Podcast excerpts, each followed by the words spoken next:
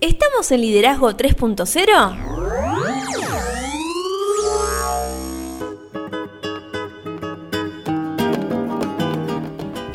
A Liderazgo 3.0, un espacio que crece día a día y en el que analizamos un tema poco trabajado como es el liderazgo.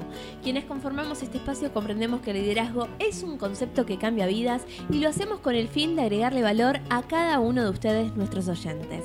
Quien les habla Lorena Gestols y me acompaña como siempre el señor Beto S. ¿Cómo le va? Todo bien, ¿usted señorita qué cuenta? Excelente. Volvemos a nuestra casa. Volviendo, sí, sí. Después de, de haber entrevistado a Damián por ahí, esa, esa entrevista que estuvo súper jugosa. Hizo un ruido bárbaro hablar sobre educación. Sabíamos Sí. nosotros que era un tema espinoso Sí. y hizo boom. Seguimos trabajando en qué entrevistas poder proporcionar de acá a lo que resta del año, ¿no? Sí, nosotros dijimos que de acá a fin de año, vamos a- en el, todo el año le íbamos a meter 12 entrevistas. Así que vamos a tener varios meses con un par de entrevistas, Qué me bueno, parece. qué bueno. Bienvenidas sean esas entrevistas. Sí, se vienen muchas cosas. Antes que nada, recordamos las redes. Estamos en Instagram como Liderazgo 3-0, en Facebook como 3.0 Liderazgo, nuestro canal de YouTube, el Liderazgo 3.0 y también estamos en Clubhouse como Liderazgo 3-0. Eh, a fin de septiembre vamos a volver con Juan Ventorino a los viernes de Clubhouse. Qué bueno. Así que es otra cosa que también vamos a retomar. Y nuestra web es www.liderazgo30.com.ar. Y hoy vamos a abrir la, eh, la estrategia emocional. Qué bueno, qué buen tema que traemos hoy. Un tema que creemos que lo sabemos, lo hemos trabajado también en las entrevistas, ¿no?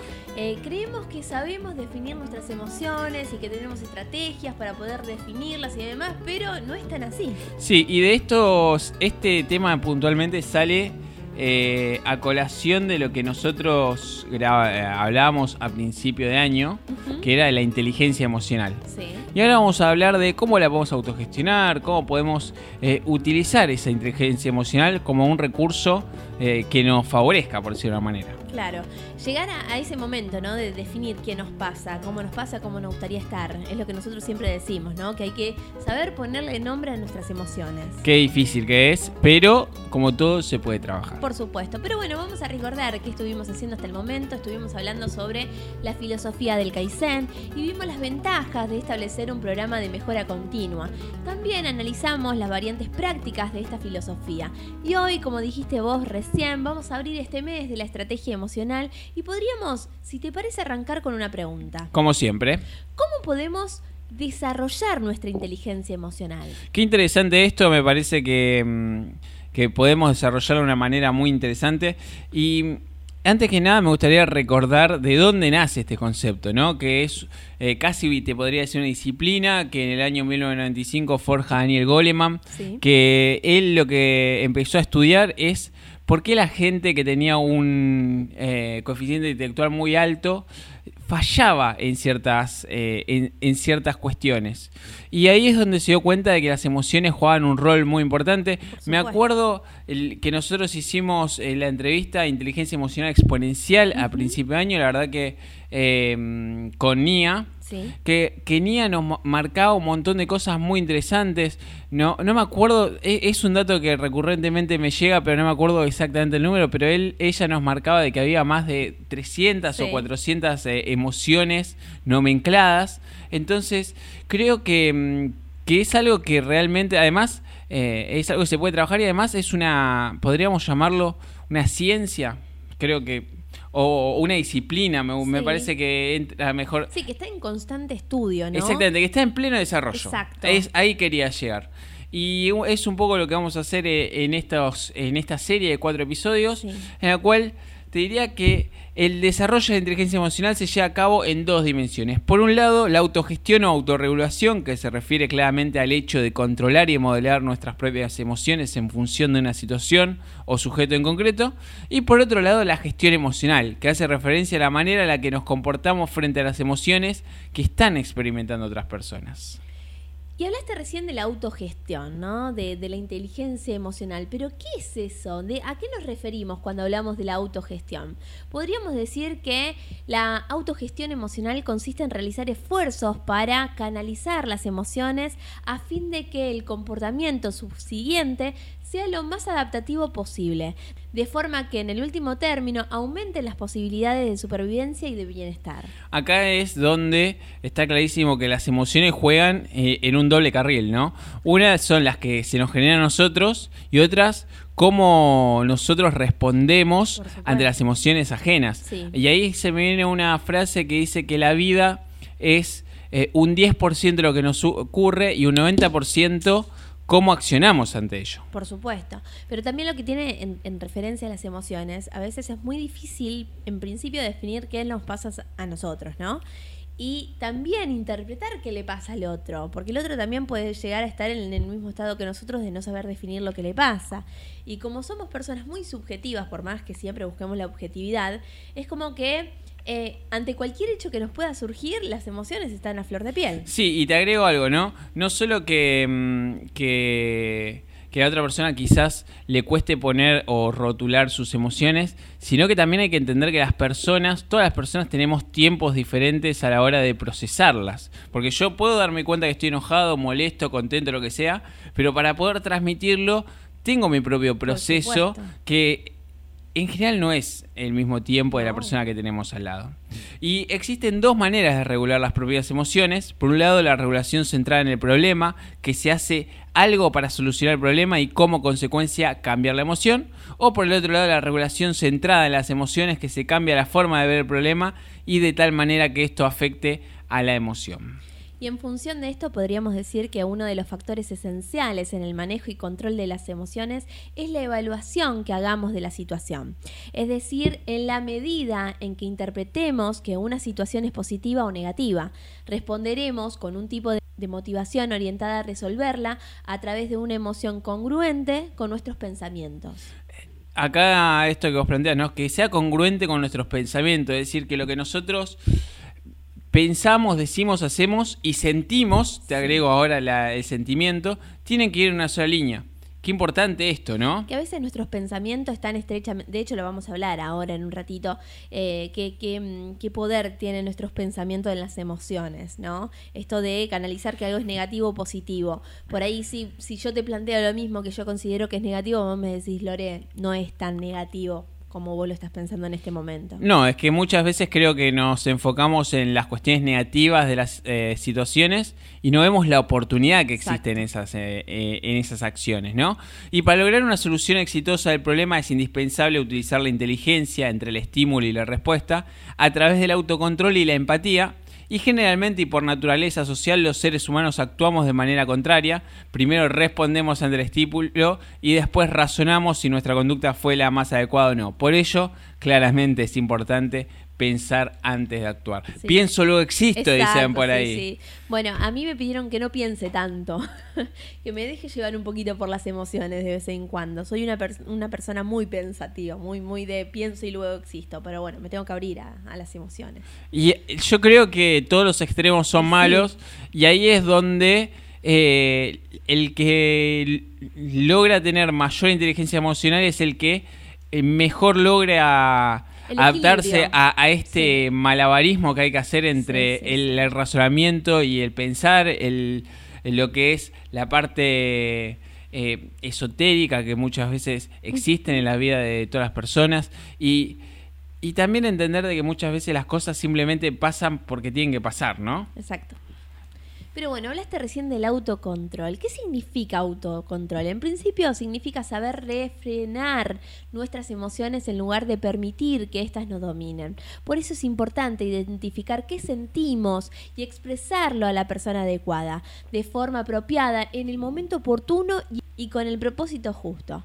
Autocontrol no es sinónimo de represión, sino de pensar antes de actuar, como dijiste vos recién. Sí, es muy importante también esto de que nosotros logremos decir, eh, porque me enojé, pero muchas veces ah, es como que te sale un diablo de adentro, el, que impulso, el impulso que necesitas accionar, y, ahí es donde nosotros debemos lograr poner un poquito el freno y decir, bueno, para, ¿por qué estoy enojado? Porque muchas veces, mira el tip que te voy a tirar, ¿eh? las personas cuando se enojan, nunca se enojan por lo que dicen que se enojaron. Mira. En general, es la gota que rebalsa el vaso. Claro. Por ejemplo, Vienen acumulando ciertas claro, situaciones. digamos que vos te enojaste conmigo. Sí. Quizás te enojaste conmigo porque no te di un mate. Y en realidad no fue de que te enojó la situación de que yo no te di un mate, sino Claro. que vos tuviste un día en el que fuiste cargando emociones Claro. negativas o respuestas poco amigables de las personas con las que vos interactuaste. Claro. Entonces, ahí la pregunta sería, la- lo más lógico para mí sería responder con una agresión a tu enojo, que es lo que haría el 90% de la gente, Sí. pero si no, el- el- nosotros deberíamos intentar estar en ese 10% y decir, para, para, para, ¿te vas a enojar porque no te di un mate? ¿Qué, decime, ¿por qué te enojaste? ¿Qué pasó hoy en tu día que te sentís Sí, así? es como, eh, me, me suena a, lo- a los chicos, ¿no? Yo que trabajo en, en un jardín de infantes, eh, pasa eso, en, en pedirle que pongan en palabra lo que les sucede, ¿no? ¿Por qué se enojaron? ¿Qué pasó? ¿Qué es lo que desean? ¿Cómo le gustaría sentir? ¿Qué me querés contar? Claro. sí, Porque sí. muchas veces Y el adulto es igual. Claro, sin lugar a dudas. Eh, nunca dejamos de ser chicos, me dijeron alguna vez por ahí. Pero de acuerdo a Virginia Satir en 1998, ella plantea que la autogestión de la inteligencia emocional se lleva a cabo mediante la búsqueda de cuatro elementos. ¿Lo escucho? Lo primero, la libertad de ver y escuchar lo que está ahí en lugar de lo que debería estar, estuvo o estará. Ser lo más objetivo, ¿no? Posible. Claro, sí. No sí, sí. hipotetizar nada. Sí, sí. No es si estuviera. Claro, sí. Hay mucha gente que hipotetiza. ¿Sabes que estuve hablando con una persona esta semana? y Me dijo, no, porque si yo hubiese. Eh, si yo hubiese hecho inversiones de esta u otra manera, quizás Claro. no me estaría yendo como ahora. Si los de- Mi respuesta, mi fue: si mi abuela tuviera. Sería mi abuelo, no me hinches. Así. Me dice, no es lo mismo. Le digo, sí, es lo mismo. o sea, es lo mismo. Pero bueno, el segundo punto es que la libertad de decir lo que se siente y se piensa en lugar de lo que se debería sentir y pensar, porque y acá rompemos un poco con esto de decir lo que es eh, socialmente correcto, ¿no? Claro. ¿Qué? Sí, esto me quedé con eso, lo que se siente y se piensa, que a veces no son correlativos. A veces uno no, no, no puede terminar de definir lo que siente, ¿no? A veces eh, ese trabajo de poder eh, alinear lo que uno piensa y siente lleva un proceso. Totalmente. Acá igual en este punto estamos apuntando más a, a no ser tan, eh, tan correctos. Tan racional, digamos. No, tan correctos con, con la sociedad. Por ejemplo, Ah, bueno, sí. eh, a ver, eh, quizás me voy a meter en un tema un poco... voy a buscar otro ejemplo porque ese, ese ejemplo puntualmente nos va a traer problemas. Pero digamos... ¿Qué ejemplo será? después le comento cuando terminamos de grabar. Bueno. Hágame acordar, ¿eh? Pero me refiero a esto. Digamos que eh, hay gente que dice, no, eh, que haya gente que tiene hambre está mal. Claro. Y estamos todos de acuerdo con que está Sí. mal, ¿no? Y, y- y así todo, o, o después te dice, no, si- y después tenés el otro que te dice, no, si se tiene hambre es porque algo mal hizo en su vida. Y no hace nada para salir de ahí. Entonces, nosotros tenemos que tener la capacidad de decir, ¿sabes qué? No voy a pensar como la sociedad me, me inculca que yo piense. Claramente no está haciendo nada para tener hambre, pero la realidad es que tiene hambre. Si le puedo dar una mano, ¿por qué no le voy a dar una mano? Claro. ¿Eh? Entonces, rompemos un poco el esquema que nos, nos invita a, tener la sociedad en la que vivimos. y buscamos un poco eso que hablábamos con Juan Venturino, ¿no? De pensar diferente y tener nuestros propios pensadores, eh, pensamientos y ser libre pensadores. Sí, sí, sí. Entonces, eh, te diría que el tercer punto es la libertad de sentir lo que se siente en lugar de tener que pedir siempre permiso. Obvio. Me encanta. Puedo. eh, me, me acuerdo. Esto me acuerda cuando una vez. No me acuerdo con quién estaba debatiendo. Claramente su postura es muy distinta a la mía. Me decía, no, pero estás equivocado. Y, y yo le dije, ¿me permitís pensar diferente Claro. a vos? Me dijo, sí. Y bueno, entonces no sé qué estamos discutiendo. Si, Claro. o sea, yo te estoy diciendo que no estoy de acuerdo por esto, esto y esto y esto. Entonces, muchas veces, inclusive a la hora de ser felices, ¿no? Por tener, por ver de que nosotros siempre eh, vivimos en un mundo tan gris, siempre es como que estamos pidiendo permiso de, Sí. para ser felices o para disfrutar del momento que nos toca. A veces simplemente, ¿sabes qué? No te pido un carajo. Si no querés disfrutar, no disfrutes. Exacto. Entonces, y acá Facu me va a decir, dijiste en el- Sí. Sí. Sabelo, ¿eh? le mandamos un saludito.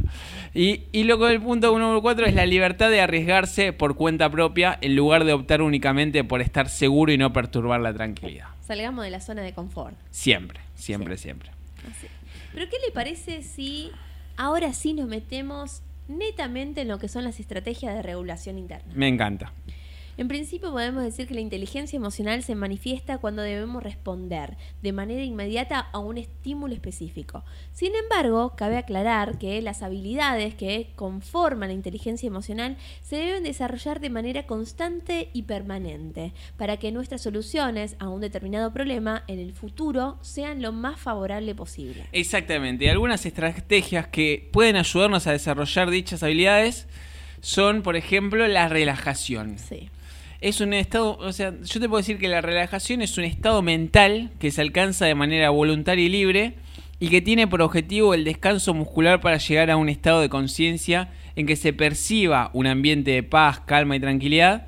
Y claramente existen diversas técnicas de relajación entre las que destacan la respiración profunda, decretar afirmaciones positivas, la meditación, yoga, eh, Sí, y muchas más. etcétera. ¿No?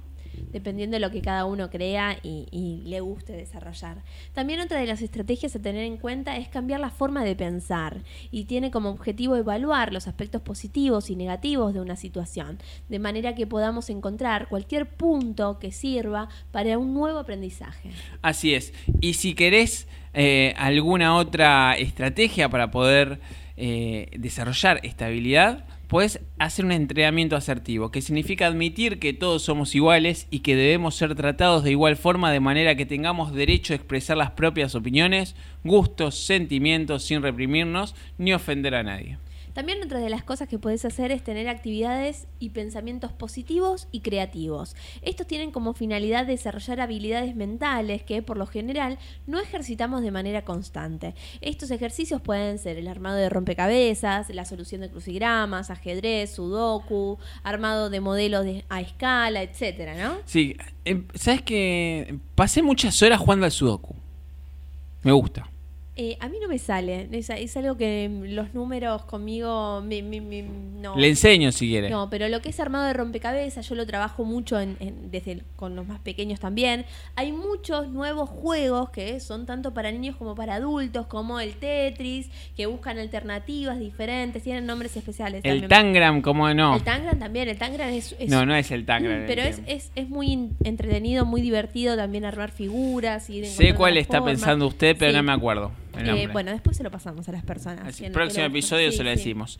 O si no, otra cosa que puede servirnos es la nutrición, que es bien sabido por todos que lo que comemos nos produce una pauta de comportamiento debido a que los nutrientes alimenticios son generadores de los procesos metabólicos que a su vez detonan la secreción de hormonas necesarias para el funcionamiento cerebral y claramente de muchos otros órganos vitales. Tienen como finalidad que comamos de manera sana pero evitando aquellos alimentos y bebidas que puedan detonar un desequilibrio orgánico, tales como el alcohol, exceso de deficiencia de carbohidratos, exceso de deficiencia de proteínas, grasas, vitaminas o inclusive agua. Claro, y si habló de nutrición, también tenemos que hablar de ejercicios físicos que tienen como la finalidad aumentar la circulación sanguínea a nivel cerebral, lo que se traduce a una sensación de bienestar tanto físico como también psíquico. Y si no, nos podemos ir a los Simpson y pensar en el focusing que le daban a Bart, que es una técnica definida por Eugene Glenlin en 1960 como un método de autoconocimiento, autoconciencia y curación emocional corporalmente orientado que se basa en observar que el cuerpo registra las emociones y sensaciones por las que atraviesa todo ser humano y de esta forma se fomenta claramente la escucha profunda y amable del propio cuerpo, integrando las sensaciones corporales con las emociones y los pensamientos y claramente es un proceso de aceptación personal que nos permite crear nuevos patrones de vida más saludables. Y esta técnica claramente consta de seis fases. Por un lado, despejar un espacio que nos podemos preguntar cómo nos sentimos, cómo nos gustaría sentirnos, qué distancia hay entre cómo nos sentimos y cómo nos gustaría sentirnos. Y claramente acá no debemos pensar solo si eh, sentimos las emociones que nuestro cuerpo está experimentando, ¿no? Claro. Por otro lado, tenemos que formar la sensación sentida, que debemos pensar en un problema que tengamos que resolver en un futuro próximo y solo debemos sentir nuestras emociones ni, y no debemos tratar de resolverlo con el pensamiento. Por otro lado, también debemos anclar, que es asignarle un nombre a las emociones que estás sintiendo, qué nos dice tu cuerpo, Lore diría rotular las emociones. Claro, pero qué importante esto, la lectura de tu cuerpo, ¿no? Eh, he hablado esta semana con, muchos psicólogos de muchas terapias alternativas que hay ahora, ¿no? Esto de descubrir que un dolor puede provenir de una emoción que tenés reprimida dentro tuyo y no le encontrás la vuelta. Y también qué importante para, la ayuda de las emociones, en caso de no poder solos, recurrir a, un especialista que nos ayude. Claro, sin lugar a dudas. Eh, recurrir a ayuda no quiere decir de que estemos mal. No. Al contrario Creo que el primer paso para, toda persona es reconocer cuál es la falencia o qué es lo que debe mejorar o debe trabajar mientras se nos viene el cielo abajo en la ciudad de Buenos Aires. Pero bueno, por otro lado, eh, debemos resonar, que esto verifica que lo que sientes eh, que lo que sentimos se ajuste con el nombre que le dimos a la emoción. Si no hay congruencia, claramente debemos hacerlo tantas veces como sea necesario hasta que lo logremos. Claro, porque a veces mm, decís, estoy angustiado, es, lo mismo que triste, es el mismo nivel, es la, es, la misma intensidad.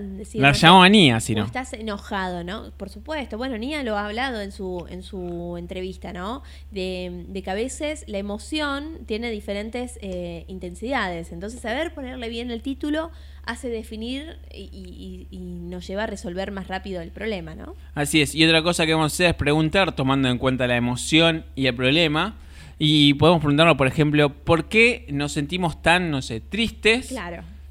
¿Porque no me invitaron a tomar café? Claro, ponele. Por ejemplo. Sí. Y, es gracioso, pero hay gente que le puede pasar. Sí. hay gente que se hace problemas por cosas increíbles. Sí. Y otra pregunta que nos podemos hacer es: ¿qué es lo peor de sentirnos así? ¿Cómo nos gustaría sentirnos frente al problema? ¿Y qué podemos hacer para lograr una emoción distinta? Qué buenas estas preguntas, ¿no? Que a veces eh, seguimos sobre, sobre el problema y nunca llegamos a eso, ¿no? A, ver qué nos pasa a nosotros, ¿no? ¿Qué, ¿Qué, es lo peor que nos puede pasar con esa emoción? O dónde realmente nos gustaría estar. Sin lugar a dudas, sin lugar a dudas. Y por último, debemos recibir que debemos darnos la oportunidad de vivir la nueva emoción encontrada para resolver el problema. Si nos sentimos mejor, debemos enfrentarlo. Si no, volvemos a iniciar hasta que detectemos un punto en el que la magnitud de la situación disminuya de manera que podamos trabajarla con una emoción más adecuada. De solo vivir se trata la vida. Así es. Dice una frase, ¿no? También lo que podemos hacer es aplazar recompensas. Esta estrategia funciona para incrementar nuestro nivel de tolerancia a la frustración, debido a muchos de los estímulos sociales a los que nos vemos involucrados cotidianamente, hemos generado una forma de conducta a la que esperamos recibir todo lo que creemos necesitar de manera inmediata, ya. Así es, ahora, ¿no? El aquí y el ahora, ¿no? Y por último debemos entender la aceptación de la propia responsabilidad, que es una estrategia muy eficaz para regular nuestras emociones. Consiste en aceptar nuestras acciones frente a una situación determinada en la dimensión justa, es decir, hacer conciencia del grado en el que somos autores de nuestro propio destino. Frecuentemente ante un hecho que nos disgusta buscamos a quien culpabilizar, para calmar nuestras emociones y dejamos de lado que siempre que se presenta un conflicto, al menos existen dos partes involucradas y una de ellas siempre somos nosotros. Exacto. Es un gran tema para seguir charlando. Para buscar gente que, que, que lo vivencie, ¿no? Yo los invito a todos a, vivenciar este, este proceso que, llevo hace un par de meses de intentar buscar el equilibrio entre lo que pensamos y lo que sentimos, ¿no? Intentar identificar nuestras emociones, que a veces si no las llegamos a identificar nos repercute en, nuestro cuerpo. También busqué, ¿cómo se llama ese juego tan entretenido que, que tuvimos la oportunidad de vivenciar, que se llama Catamino. Catamino. Es fabuloso. El que lo pueda eh, experimentar, bienvenido sea y nos cuenta su experiencia. Sí, y para cerrar eh, este episodio me voy a quedar con esta reflexión que entendamos de que nosotros estamos todo el tiempo en un constante cambio y, mm, me quedo con, algo que estaba reflexionando eh, en las horas de viaje que tengo en la semana de que muchas veces decimos de que para disfrutar lo que tenemos ahora tenemos que soltar lo del pasado. Claro. Y. O, o quizás decir eh, o que muchas cosas queden en la vida pasada. Y, y la vida pasada no existe. No. O sea, no, no existe. Fueron claramente años pasados de nuestra vida, pero la vida pasada no existe porque es esta misma vida que estamos caminando. Y debemos entender de que la vida se construye a través de ciclos. Y que los ciclos cambien, varíen, tengan diferentes resultados, depende enteramente de cómo nosotros accionemos ante ello. Se nota de que tuve abstinencia de podcast, ¿no? sí, hoy salió todo. No sé cuánto llevamos, pero igual eh, siempre es un gustazo de escucharlo. Comentarios del episodio porque si no, no me van a escuchar más. Como siempre me quedo con más preguntas que respuestas, me quedo con muchas muchas ganas de seguir vivenciando esto, este tema de las emociones. ¿Con qué vamos a, a volver el próximo episodio? En el próximo episodio la voy a invitar a que trabajemos la gestión de emociones. Bien. Ese Me encanta, Temazo. me encanta. Algo también muy difícil de llevar adelante. temazo. Redes sociales, estamos en Instagram como liderazgo 3-0, en Facebook como 3.0 liderazgo. Nuestro canal de YouTube es liderazgo 3.0, en Clubhouse estamos como liderazgo 3-0 y nuestra web es www.liderazgo30.com.ar. Y si le gustó el podcast, Compártanlo para que podamos seguir agregando valor a más personas. Y nos retiramos sin antes decirles que tengan un excelente viernes, un mejor fin de semana. Quizá los sorprendemos si el lunes volvemos, no lo sabemos. Esperamos. Nos vamos a poner al día ya otra vez con los episodios, así que estén muy atentos a este canal. Y nos retiramos sin antes decirle, no somos muchos, no somos pocos. Pero estamos todos locos. Conocerse a sí mismo es el principio de toda sabiduría. Aristóteles. No somos muchos, no somos pocos, pero estamos todos locos. No somos muchos.